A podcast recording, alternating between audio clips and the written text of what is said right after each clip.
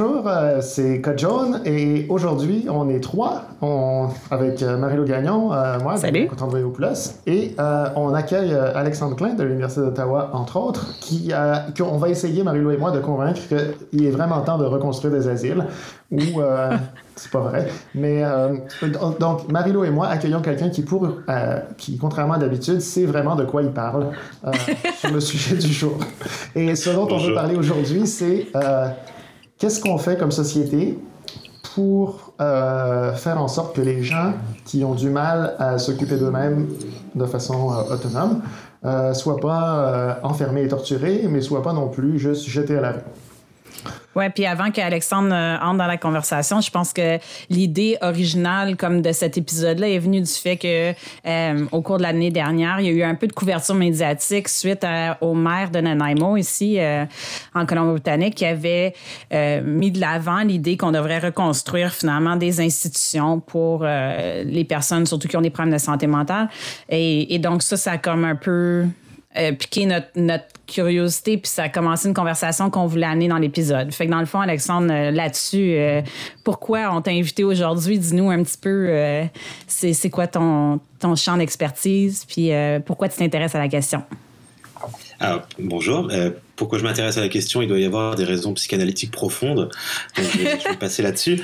Mais je m'intéresse, puis on, on, a travaillé avec des collègues sur un projet pendant plusieurs années sur la désinstitutionnalisation psychiatrique, euh, principalement dans le monde francophone canadien, mais, mais on a essayé d'ouvrir un petit peu ça et donc on, s'est intéressé à ce qui s'était passé ou ce qui aurait dû se passer euh, dans la deuxième partie du XXe siècle surtout, autour de ce qu'on a appelé euh, une notamment au Québec, une révolution tranquille au chapitre de la psychiatrie. Donc vraiment une transformation profonde de la prise en charge euh, des personnes atteintes de, troubles de santé mentale, dans l'idée qu'on serait passé d'un modèle entièrement organisé autour de l'asile et de l'enfermement à un modèle qui au contraire était tourné vers la communauté et vers l'ouverture des portes de ces asiles-là. Alors, c'est ça. Puis peut-être pour euh, les gens qui sont moins euh, dans le domaine, la désinstitutionnalisation, c'est le terme que les nerds comme nous utilisent pour parler d'un mouvement qui a été mondial, mais à partir des années 60 beaucoup, où euh, jusque dans les années 60, du début du siècle, puis peut-être même avant, jusque dans les années 60, les sociétés européennes, nord-américaines enfermaient en masse beaucoup de gens dans des institutions psychiatriques. C'est les gens qui avaient des problèmes euh, de santé mentale grave, les gens qui avaient des déficiences intellectuelles, les gens qui, euh, au Québec, avaient le mauvais goût d'être nés hors mariage, ou les gens qu'on n'aimait pas trop, ou euh, les gens qui étaient différents, étaient enfermés contre leur gré dans des grandes institutions extrêmement oppressantes, des, des, trucs bien foucaldiens. Et dans les années euh, selon les endroits, ça, diverge un peu, mais après les années 60. il y a eu un mélange de euh, changement des valeurs sociales, de modifications dans les, approches de traitement, qui a fait en sorte que les sociétés ont fait comme bon, c'est fini, on sort les gens. Et, euh, oui, en tout cas, c'est l'histoire officielle telle qu'elle est racontée, parce que c'est aussi le cas du travail qu'on a voulu mener, c'est d'essayer d'aller voir un petit peu au-delà de cette histoire-là, de l'histoire des mauvais asiles contre les gentils psychiatres qui veulent sortir les gens des asiles, euh, notamment les asiles qui sont euh, euh, qui sont dirigés par des religieuses hein, au, Canada et mm-hmm. au Québec en particulier. Et en fait, qu'on s'est rendu compte, c'est que l'histoire est un peu plus compliquée que ça. Donc en effet, on nous a vendu cette histoire-là d'une libération des fous, euh, qu'on libère de leur chaîne. On reproduit le geste du, de l'aliéniste Philippe Pinel au début du 19e siècle, qui vient libérer les fous de Bicêtre pour euh, inaugurer la psychiatrie. Puis on nous a vendu l'idée que dans les années 1960, on avait reproduit ce geste-là en sortant les fous des asiles pour leur, leur offrir enfin un retour à la communauté parce qu'ils étaient, euh, ils auraient été mal pris en charge dans ces asiles-là. Or, un, de un, ils n'étaient pas si et tous mal pris en charge dans ces asiles-là. De deux, ils n'y étaient pas forcément contre leur gré. Euh, et de trois, en fait, de les, de les entre guillemets renvoyer vers la communauté, ça a créé aussi beaucoup de problèmes parce que souvent, c'est cette communauté-là qui ne voulait plus les avoir et qui les avait envoyés dans des mhm.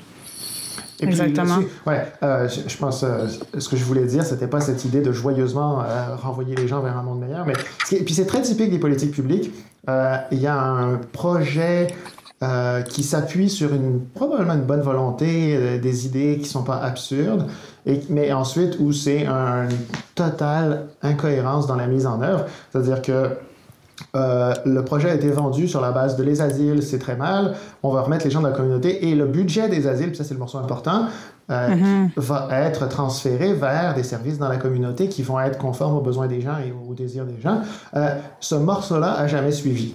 Ce qui fait qu'on a juste enlevé le budget des asiles et c'est tout. Puis juste, j'ai été impressionné en Colombie-Britannique, c'est allé, donc d'abord c'est arrivé super tard, puis c'est allé vraiment euh, entre 95 et 99, euh, Colombie-Britannique a coupé la moitié de son budget d'hébergement en santé mentale.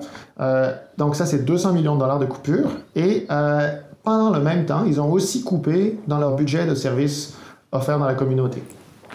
Oui, puis c'est ça que dans l'histoire que, tu sais, l'histoire qui nous est pas racontée, il y a tout le volet euh, argent là-dedans, tu sais, que souvent les décisions sont prises soit pour sauver de l'argent euh, et on pense que justement on va sortir les gens des institutions, ça va coûter moins cher. Mais tu sais, en ce moment, on se retrouve à gérer des problèmes, surtout par le système euh, de justice criminelle, pénale, par le biais des prisons, par exemple, qui est un système très dispendieux aussi, euh, euh, vraiment pas idéal pour des personnes qui ont des problèmes de santé mentale. On se retrouve aussi à avoir créé des problèmes qui sont très dispendieux à gérer aussi. Puis ça, c'est, je trouve que c'est rarement aussi dans la discussion que tout ça, il y avait un volet aussi argent, puis cette idée-là de retourner à un modèle comme un peu comme le maire de Nanaimo proposait, là, de réinstitutionnaliser les gens, un petit peu comme euh, old fashion. Mais ça part aussi un peu de l'idée que les gens pensent, ben la désinstitutionnalisation est un échec. Voici le, voici les résultats.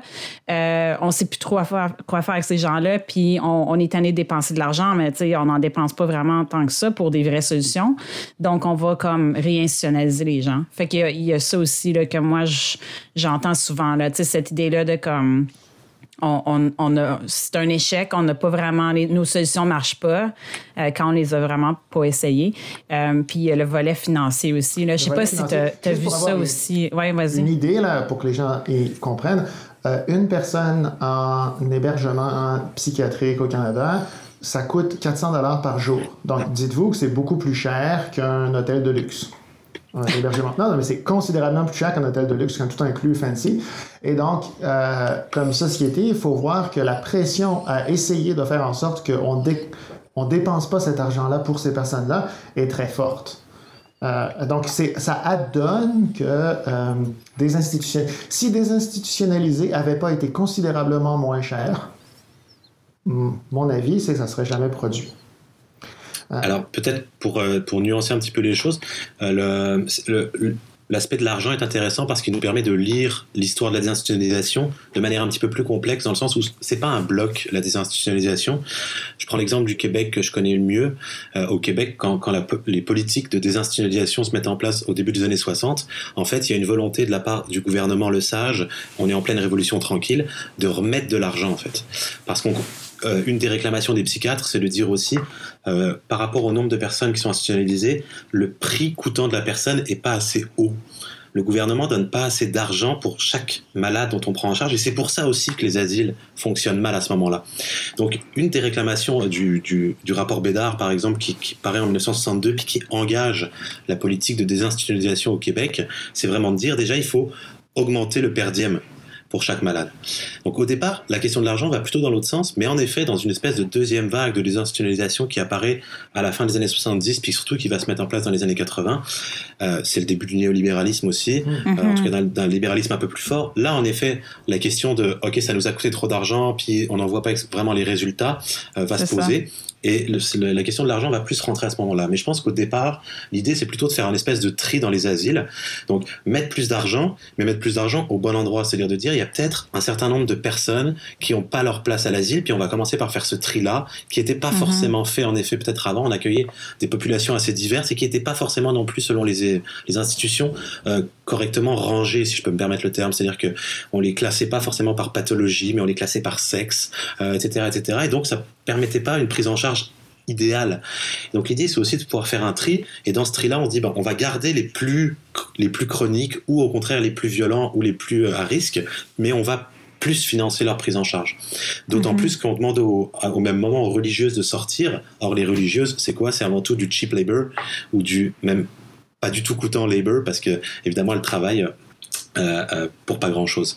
Et donc il y a toute cette problématique au début de remettre de l'argent dans l'institution, euh, dans l'idée aussi qui est, qui est, très en vogue dans les années 60 et, dans les années 70 de la psychothérapie institutionnelle. Donc l'idée que l'institution, si on la soigne, elle va pouvoir mieux soigner.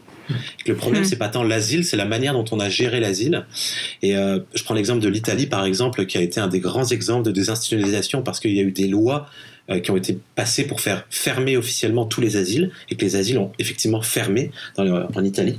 Euh, et donc Basaglia, qui est, qui est, qui est à l'origine de ce mouvement-là, lui, son idée, c'est d'abord de prendre l'asile pour en faire un lieu de vie différent, en se disant si on soigne l'institution, on va pouvoir mieux soigner les personnes. Sauf que, comme tu le dis, euh, quand on regarde l'histoire à long terme, même si les causes sont complexes, la réalité, ça a été euh, des coupures qui ont été continues et qui continuent. Je pense que c'est important de le dire encore. Euh, quand on regarde, par exemple, au Québec, la dernière réforme de la loi Barrette, la loi 10, moi, j'ai été en contact avec des gens qui, euh, par exemple, des travailleurs sociaux qui s'occupaient dans la communauté de gens avec des problèmes de santé mentale graves, puis qui les accompagnaient dans la communauté, puis qui se sont tous fait transférer vers d'autres fonctions en GMF et qui ont laissé, qui ont été forcés puis qui étaient désespérés de le faire, de laisser les gens absolument sans service dans la communauté. Ce qui fait que je pense que la vision que dans la désinstitutionnalisation, il y a eu un projet, puis euh, un mouvement social, mais que ce projet-là, c'est quelque part perdu dans les perdu dans les limbes et que, euh, probablement à cause de leur nature, les gens qui sont santé mentale, déficience, dans nos sociétés sont des gens que la société adore ne pas voir. Hmm. Oui, puis c'est sûr que moi, en tout cas, je, vois un peu les effets de ça, tu sais, avec les populations avec lesquelles je travaille, avec aussi la façon dont je vois les services euh, faire mettre en place. Tu sais, on a toujours recours à justement euh, on veut pas payer les gens, donc on a un gros roulement au niveau des travailleurs. Les travailleurs ne sont pas toujours outillés, les services sont, sont, sont juste pas assez, assez présents, assez disponibles. On a trop recours à la salle d'urgence pour euh, les crises de, de santé mentale reliées à idées suicidaires, euh, psychose, trucs comme ça, trop recours à la police. Donc, les policiers se sont positionnés pendant toute cette histoire-là que vous avez les deux là, bien décrit, décrite. Euh, il y a eu aussi un repositionnement des policiers comme étant les premiers répondants dans les cas de santé mentale. Donc, euh, on l'a maintenant, on voit aussi les effets de ça avec les gens qui se font incarcérer. Donc, une nouvelle forme d'institutionnalisation. Euh, très cher. Aux, États-Unis? Très cher, mais très aussi euh, dommageable parce qu'il y a personne qui en ressort plus en santé.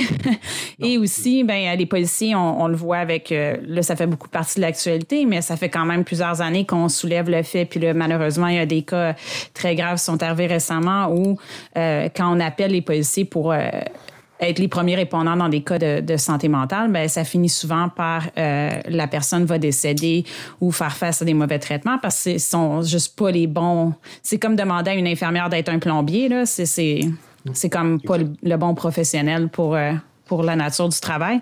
Mais il y, a, tout ça aussi que moi, en tout cas de mon côté, je vois euh, qui, est, qui, est, vraiment le résultat de ça. Donc, on se retrouve avec très peu de moyens, puis les gens, euh, oui, se retrouvent à la rue, se retrouvent euh, souvent en très mauvais état. et consomment aussi souvent des drogues pour s'automédicamenter. Donc, ça aussi, on n'en parle pas beaucoup, mais quand les gens n'ont pas accès à des soins de qualité en santé mentale, bien, ils vont souvent tourner vers des drogues de rue pour s'automédicamenter, pour essayer de soulager leurs symptômes. Donc, ça, ça, ça explique beaucoup pourquoi ça va ensemble souvent, les deux. Puis ça, ça va avec la police, puis ça va avec la prison. Aux États-Unis, euh, des rapports estiment qu'il y a à peu près 3,5 millions de personnes, donc euh, c'est quoi? C'est 1% de la population américaine qui a des problèmes de santé mentale graves. De ceux-là, on pense qu'environ 200 000 sont euh, dans la rue et qu'environ 350 000 sont en prison. Euh, mm-hmm. Fait que 1% des gens auraient des problèmes de santé mentale graves, puis 1% de ceux-là 10% de ceux-là seraient euh, en prison. Ce qui, euh, encore une fois, montre que la désinstitutionnalisation, puis je pense, euh, je ne sais pas si Alexandre tu serais d'accord avec cette idée-là, que la désinstitutionnalisation, c'est un projet qui repose sur plusieurs racines et elles ne sont pas toutes critiquées. mais qu'au final, quand on regarde en 2020 la situation de la désinstitutionnalisation, on est obligé de se dire que euh, c'est pas quelque chose qui est un succès flamboyant. Non, mais aussi parce que je pense qu'on a. Et puis le, terme prête à confusion, et puis parce que l'idée de la désinstitutionnalisation, c'est pas de c'était de sortir les gens de cette institution qu'on a appelée totale, qu'on a appelée totalitaire, dans, mm-hmm dans le vocabulaire de ces sociologues ou des philosophes, tu as parlé de Michel Foucault, on pourrait parler de Goffman, euh, qui ont dans les années 70 décrit l'asile comme étant une institution totale ou totalitaire, voire totalitaire. Et je pense que l'idée, c'était de sortir les gens de cette institution-là, mais pas de toutes les institutions. Puis nous, le, travail qu'on a mené, je, pense notamment au travail de, Sandra Harrison, puis de, Marie-Claude Tifo, euh, ici à l'Université d'Ottawa, c'est de, de montrer que, en fait, au contraire, quand on sort les gens de l'asile et qu'on leur offre une prise en charge en dehors des murs, et eh ben en fait on les trimballe d'institution en institution parce que euh, ils, vont avoir ils vont avoir affaire à plusieurs types d'acteurs différents. Alors ça va être le psychiatre à l'hôpital général qui vont avoir des rendez-vous euh, une fois ou deux semaines. Parfois ils vont être ils vont être internés, enfermés pendant une ou deux semaines, puis ressortir. Ils vont avoir euh, affaire avec les clubs du soir, ils vont avoir affaire avec les assistantes sociales, etc., etc. Donc, plus qu'une désinstitutionnalisation, en fait, nous, on a préféré parler de déshospitalisation parce qu'en effet, on les sort de l'hôpital, mais pour les emmener vers quoi? Vers des parcours qui sont transinstitutionnels. Donc, ils se retrouvent à, avoir affaire avec beaucoup d'institutions différentes qui souvent ne communiquent pas entre elles. Et en, mm-hmm. en un sens, on laisse la charge au malade ou à la malade d'assurer elle-même le suivi entre ces institutions-là Or, souvent, le malade ou la malade dont on parle, il n'est pas trop capable de se gérer lui-même. Fait que là, si en plus on lui demande de gérer son parcours de soins, ça devient trop compliqué. Puis ça, c'est aussi un des problèmes, en plus évidemment du manque de financement, parce que l'idée c'était de pouvoir financer des gens qui allaient assurer ce suivi-là, puis ça n'a jamais suivi. Mais donc, l'idée de faire reposer sur les épaules du, patient euh, cette, cette, cette ce, parcours transinstitutionnel, c'est beaucoup trop lourd pour eux. Euh, et donc, le plus souvent, ça revient à la famille, mais c'est aussi des, des, pathologies qui, qui, mettent la famille en porte-à-faux et, parfois, et souvent même, c'est des malades. C'est pour ça qu'ils se retrouvent à la rue aussi, qui ont plus de famille ou, qui, ou dont la famille veut plus entendre parler parce que ça a été trop compliqué de vivre avec eux, parce que ça a été de la violence, parce que ça a été euh, des crises et qu'on, on, c'est aussi pour ça qu'on l'avait envoyé vers l'institution au départ. C'est ça. Puis mhm. même quand la famille veut, euh, c'est le cycle. Puis pour connaître des gens qui sont là-dedans, le cycle, c'est euh, des gens qui ont des qui sont compliqués. Là, c'est pas euh, facile d'interagir. Et là, ils ont un, programme social qui va faire en sorte qu'ils ont par exemple un logement supervisé, mais au bout de pas longtemps, ils sont peu accompagnés. Puis ça va être des plaintes de voisins, ça va être des appels à la police. La police va intervenir, ça va se ramasser devant un tribunal. Puis c'est un cycle euh, en réalité, pour beaucoup, de justement euh, séjour carcéral, retour dans la société, programme d'intégration, petit soutien par-ci, des applications communautaires, puis ça refloppe. Et euh, je pense que ça amène la, deuxième question, c'est, je disais à la blague au début, reconstruire des asiles, quelle bonne idée.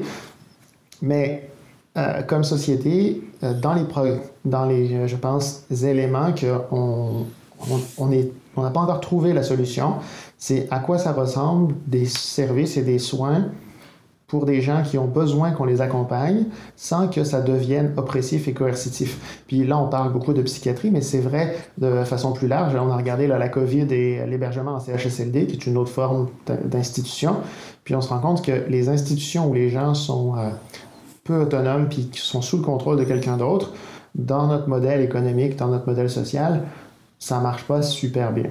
Euh, il y a une mhm. forte tendance à couper les coins ronds, à couper euh, dans le montant qui est offert par personne, à offrir des services qui sont euh, en dessous du minimum et que c'est dangereux pour la santé des gens, mentale, physique, etc. je pense que le, point financier est évident. Il y a deux constats peut-être aujourd'hui. Le premier, c'est qu'on manque cruellement de ressources en santé mentale. Puis là, on parle de toutes les ressources. On parle de euh, euh, la mère de famille euh, qui ou le père de famille, je, mais c'est souvent plus les mères qui ont la charge mentale, qui sont débordées puis qui ont besoin peut-être de rencontrer un psychologue une fois toutes les trois semaines, puis ça va leur faire du bien. De ça jusque à la personne qui a des troubles de, de bipolarité puis qui peut avoir des accès violents. Donc on parle vraiment d'un spectre large. À tous les niveaux, on manque de ressources d'accompagnement et de prise en charge santé mentale, ça c'est évident. Donc il y a une question d'argent. Après, je pense qu'il y a aussi une question de culture de prise en charge parce que ce qu'on constate, euh, au Québec, au Canada, mais aussi en Europe, c'est que les institutions où on fait encore de l'enfermement, parce qu'il y en a, elles sont majoritairement violentes. Euh, il y a de la violence qui est faite sur les personnes, euh, que ce soit de la maltraitance euh, pour des raisons de manque de personnel, etc. Mais aussi, il y a une forme de violence dans l'incarcération. Puis les, différents défenseurs et défenseuses des droits, d'un côté comme de l'autre de, de l'Atlantique, dénoncent ça, ces institutions qui sont toujours oppressives pour les gens qui y sont. Et le problème, c'est je pense qu'il faut aussi peut-être au-delà de l'argent, sortir du paradigme de l'idée que si on veut prendre en charge les gens, il faut soit, encore une fois, soit les enfermer, soit les laisser libres chez eux. Euh, il y a des modalités diverses qui peuvent se mettre en place. Il faut qu'on puisse réfléchir en dehors du cadre de l'idée selon laquelle l'institution, c'est forcément un endroit où on va enfermer les gens, leur mettre des camisoles chimiques ou physiques, et puis les laisser là en espérant qu'un jour, ils vont s'en sortir. On peut juste tous les envoyer à Nanaimo. C'est pas ça que le maire avait dit? ben en fait, euh, c'est intéressant. Le maire a aussi créé, durant la même année là, où cette idée-là circulait, une équipe de désordre social euh, qui est composée de euh, des gens qui s'occupent des règlements de la ville, de policiers, donc pour aussi éviter que les gens se créent des, des espaces de campement puis tout ça. Donc, il y, y, a des choses intéressantes qui semblent se passer là, mais je dirais aussi, pour comme ajouter à ce que tu disais, Alexandre, que euh, aussi, ça prend des approches où on, on, implique les gens les plus affectés, donc euh, les gens qui vont être concernés par ces décisions-là, qui sont impliqués dans le processus aussi décisionnel, dans le développement des services, euh, pour éviter de, de, encore une fois, de un peu reproduire ces approches-là paternalistes de nous, professionnels de la santé, nous savons ce qui, euh, vraiment, on veut votre bien, puis on sait ce qui va fonctionner pour vous, on va développer des services, puis là, tu as les personnes à l'autre bout qui reçoivent ça, puis qui disent, mais moi, ça fonctionne pas pour moi. Euh, et ça, c'est aussi d'éviter des services qui finalement finissent par ressembler, comme on le voit encore en britannique le logement est souvent pour les personnes qui souffrent de troubles mentaux avec aussi une situation d'être sans abri. On leur offre souvent un logement, mais c'est un logement qui vient avec une forme de vie institutionnalisée aussi qui souvent est étouffante et les gens vont euh, ne pas vouloir vivre dans un genre de mélange de prison et école, avec une surveillance, avec, euh, avec trop de supervision aussi, qui finissent par choisir de rester sans abri parce qu'ils veulent pas vivre cette forme de vie-là institutionnalisée de cette façon-là. souvent, les services n'ont pas été conçus avec une participation vraiment des gens là, qui sont affectés. T'sais. Fait que ça, je pense que c'est absolument nécessaire dans la recherche de solutions. Euh, mm. Arrêter de, de, prendre une approche top-down euh, puis d'imposer des services que des fois finalement répondent pas du tout aux besoins des gens. Puis je lisais ce matin les. Ah, vas-y, vas Alexandre. Non, j'allais dire, en fait, dans, en fait, dans ce sens-là, c'est c'est aussi que euh, on, et la désinstitutionnalisation l'a bien montré, c'est que la, maladie mentale et la santé mentale, c'est avant tout des problèmes sociaux. Or, on essaye majoritairement de les régler comme un problème médical. Euh, et je pense que cette médicalisation-là aussi, elle pose beaucoup de problèmes. Euh, elle pose problème parce que c'est souvent le, le, point de vue médical qui encadre toute la gestion, même la gestion de la vie sociale et de la prise en charge sociale de ces malades-là, mais aussi parce mhm. que, on le sait aujourd'hui, la psychiatrie, elle est dans un paradigme qui est très très biologisant, qui renvoie très très vite vers le médicament, qui renvoie très très vite vers euh, des problèmes euh, neurologiques, ou en tout cas vers des problèmes de connexion neuronale euh, qui peuvent se régler par l'ajout ou le ou l'enlevage d'un certain nombre de neurotransmetteurs et donc par le médicament. Et ça, ça ne favorise pas non plus une prise en charge plus globale des, des patientes et qui souvent est nécessaire parce que à la fois pour comprendre leur pathologie et pour la traiter, mais aussi pour permettre... Euh, parce qu'il faut se poser la question, qu'est-ce qu'on veut faire avec ces gens-là? C'est quoi soigner quelqu'un qui a une, une, pathologie mentale? Quand c'est des pathologies mentales chroniques, c'est avant tout essayer de favoriser qui sa vie, c'est-à-dire qu'il puisse vivre correctement. Est-ce que c'est vivre, correct, vivre correctement que d'être enfermé dans une institution pendant toute sa vie parce qu'on a des troubles schizophréniques graves, ou est-ce que on vise peut-être une réinsertion dans la société? Et dans ce cas-là, on voit déjà que euh, la problématique et donc aussi le traitement, la prise en charge, elle est beaucoup plus sociale et une question de société qu'une question médicale. Puis réinsertion, je ne sais pas si c'est le bon terme parce que ça pourrait juste insertion, mais pour avoir parlé avec des gens, puis là encore, on vient à la question de l'argent.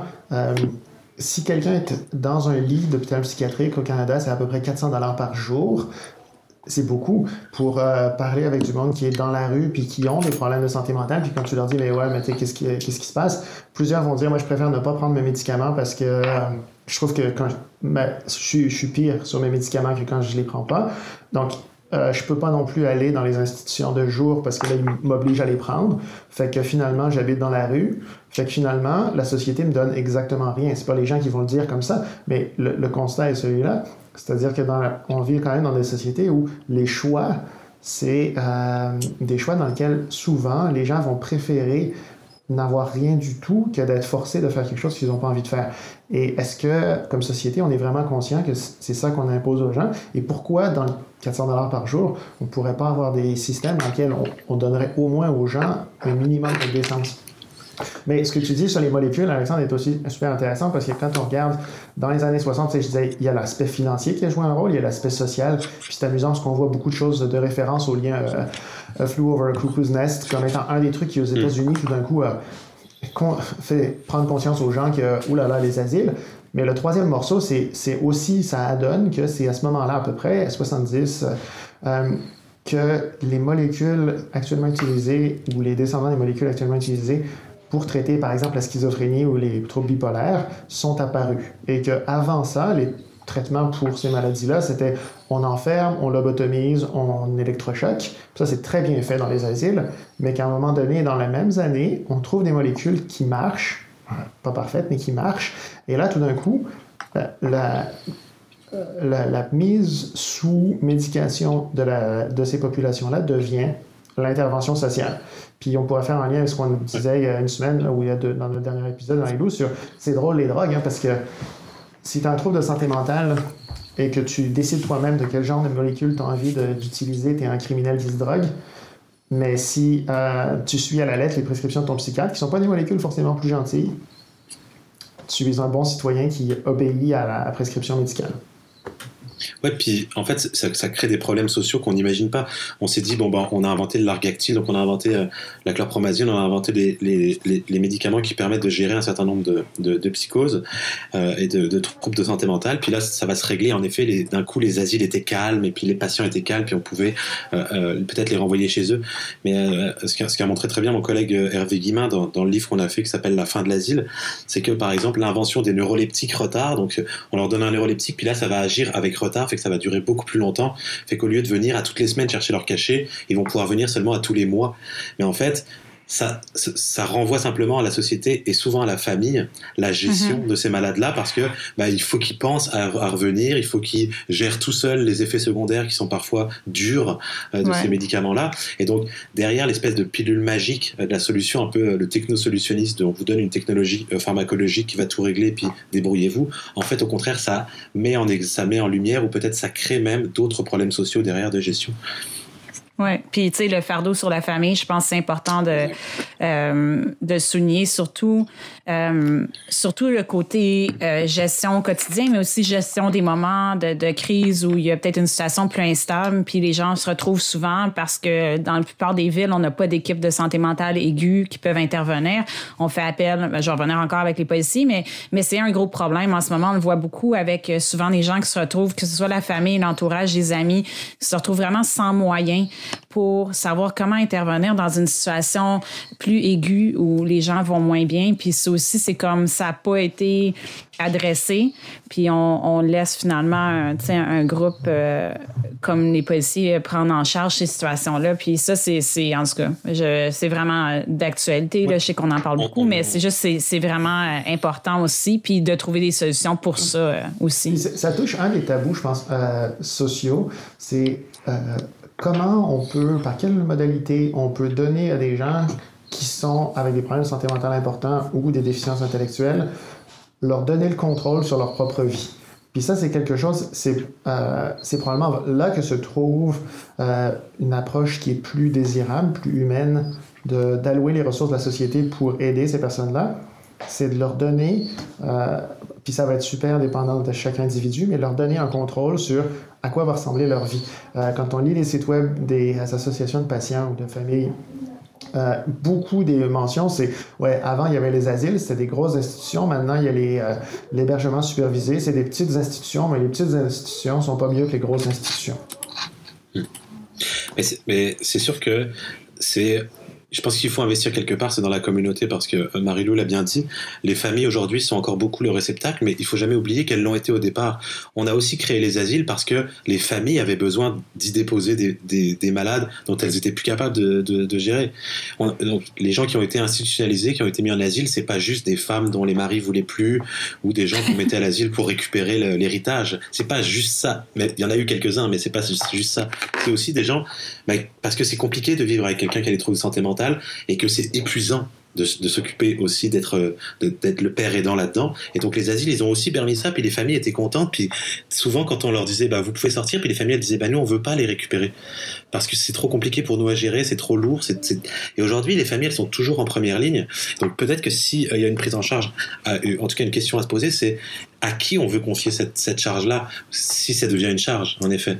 Euh, mhm. Est-ce que on, renvoie ça dans des institutions puis on ferme les yeux de ce qui se passe à l'intérieur, ou est-ce qu'au contraire on essaye d'accompagner les gens qui sont de toute façon toujours impliqués, qui sont les proches, et évidemment, comme tu l'as dit, Damien, euh, les, les, personnes concernées en premier un premier titre, euh, c'est-à-dire les malades, de comment on peut les accompagner au mieux.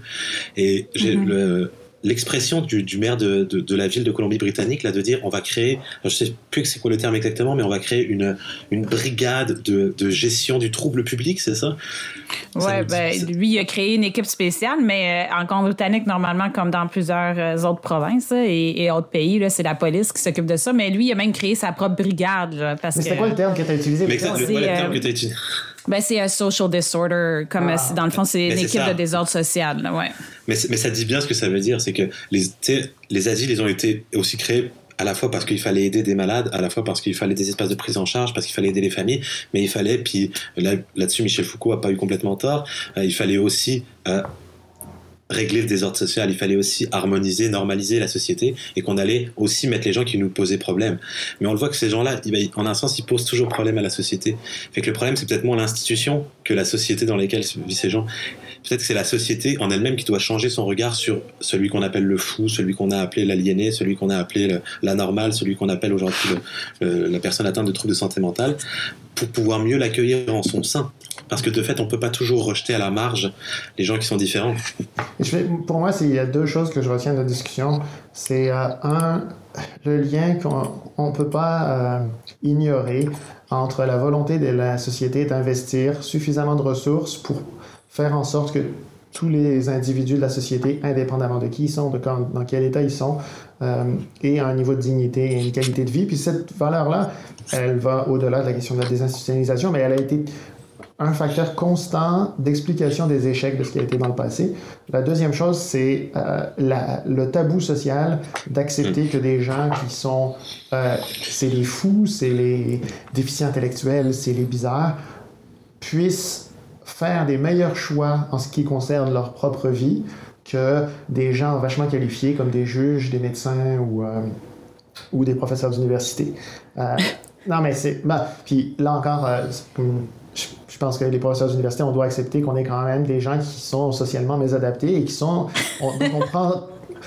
Des institutions sont faites pour s'occuper de nous, les universités, donc on nous met dans des départements, puis comme ça, on peut avoir une sorte de rôle social où on a l'impression qu'on contribue à quelque chose, puis nos déficiences sont moins visibles à la société. Je pense que c'est probablement une illustration de ce qu'on peut faire avec des gens socialement dysfonctionnels qui marchent assez bien.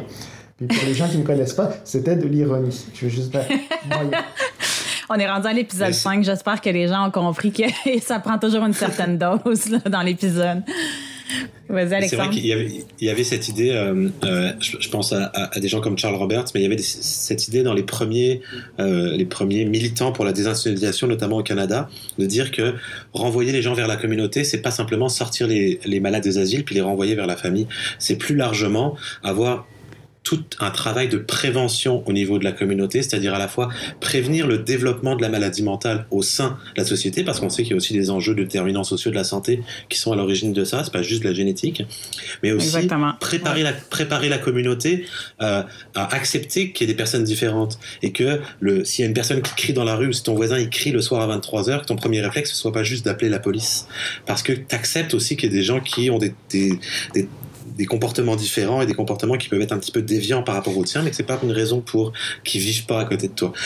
L'idée de, communauté, c'était aussi ça. C'était à la fois, c'était un ensemble, c'était de dire si on veut renvoyer les gens dans la communauté, il faut que la communauté, elle soit prête, elle soit éduquée à savoir c'est quoi la santé mentale, c'est quoi la maladie mentale, et qu'elle soit prête à recevoir les gens aussi. Puis je finirais euh, de, mon côté, mon mot de la fin serait, euh, une des illustrations récentes que j'ai eues de à quel point on est encore loin de cet idéal, c'est euh, la ville de Victoria qui a récemment eu une, toutes sortes de euh, d'approche euh, dysfonctionnelle pour essayer de tenir compte de la COVID et des gens qui sont sans abri, mais qui a récemment confié à une compagnie de gestion des déchets, à une compagnie de ramassage mhm. d'ordures, le mandat de gérer euh, le démantèlement d'un camp de personnes sans abri qui était à Victoria. Donc, ils sont venus avec des coutures et des camions poubelles.